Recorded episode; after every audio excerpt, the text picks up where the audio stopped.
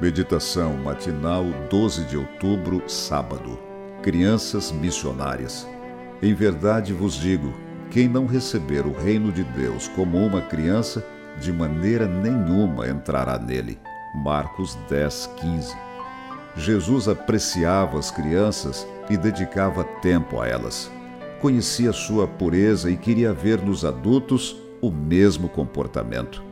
Por isso colocou sua inocência, sinceridade e entrega sem reservas como modelo a ser seguido por todos aqueles que querem chegar ao céu.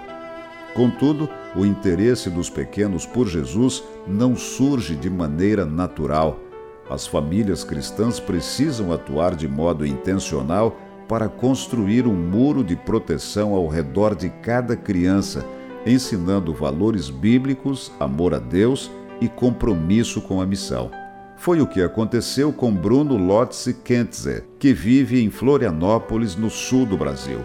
Em março de 2016, quando ainda tinha 12 anos, foi com seus irmãos Isabelle e Luca ao consultório da dentista Leda Sabarros Coelho e ali teve início uma história impressionante. No dia 31 de janeiro do mesmo ano, Leda havia pedido a Deus um sinal, pois ela se sentia morta neste mundo vazio e queria que Deus mostrasse no que acreditar. Menos de dois meses depois, Bruno e Isabelle foram a seu consultório. Bruno não estava animado com o tratamento, mas a dentista, vendo seu interesse pela Bíblia, decidiu pedir a ele que a ensinasse a estudá-la durante as consultas. Enquanto seus irmãos eram atendidos, ele fazia leituras bíblicas e explicava as partes de que mais gostava. Durante aqueles dias, estava sendo apresentado o filme Os Dez Mandamentos e ambos combinaram que Bruno faria uma lista de tudo o que estava errado na história para que a doutora Leda conferisse na Bíblia. Até hoje, a dentista guarda as anotações de Bruno. Não demorou para que ele convidasse a dentista para visitar a igreja adventista. Ela ainda se lembra de quando ele disse com carinho: Vamos, doutora Leda.